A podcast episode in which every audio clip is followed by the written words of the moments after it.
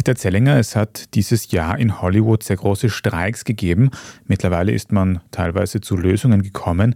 Aber ein großer Punkt bei diesen SchauspielerInnen-Streiks war auch künstliche Intelligenz, oder? Was steckt da dahinter?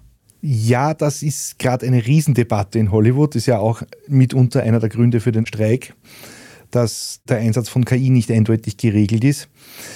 Wird es soweit kommen? Naja, es ist ja schon soweit. Also die Stimme von Darth Vader zum Beispiel in den aktuellen Star Wars-Serien und Filmen, die Stimme von James Earl Jones wird zum Beispiel von einem Unternehmen aus der Ukraine quasi künstlich am Leben erhalten. Mhm. Also das ist ja bitte eine Stimme, die wir alle kennen, James Earl Jones im Original in Englisch. No, I am your father. Und du wirst mir sagen, dass die neueren Serien und so weiter von Disney, wo Darth Vader vorkommt, auch mit so einer KI-generierten Stimme gemacht wurden. Zum Beispiel in Kenobi. The Grand Inquisitor means nothing. Kenobi is all that matters now. Is that understood? Spannend. Was ist das für eine Firma, die diese Stimme nachstellt?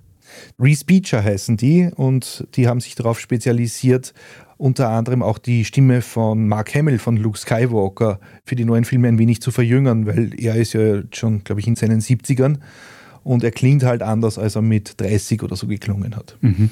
Das werden wir sehen. Wir werden vermutlich mehr Prozesse sehen, die mit KI-Unterstützung gemacht werden. De-Aging zum Beispiel ist ein Riesenthema, wie ich einen älteren Schauspieler, Robert De Niro zum Beispiel in The Irishman, so jünger aussehen lasse. Oder auch wieder, um das Beispiel Star Wars zu bringen, selbst tote Schauspieler kann ich da auch wieder aufstehen lassen. Also da kommen noch ganz spannende Anwendungsfälle auf uns zu und ich glaube, wir werden in einem halben Jahr schon, schon über Dinge reden, die wir jetzt noch für Science Fiction halten würden.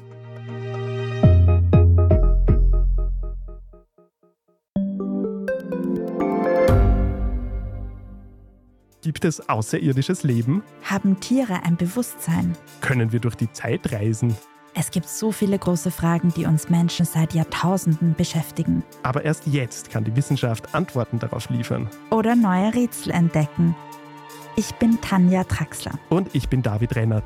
Im Standard-Podcast Rätsel der Wissenschaft gehen wir großen Fragen der Menschheit auf die Spur. Wir fragen Wissenschaftlerinnen, was in schwarzen Löchern passiert. Wo die Aliens bleiben. Und die Fusionskraftwerke. Und wo die Mathematik an ihre Grenzen stößt.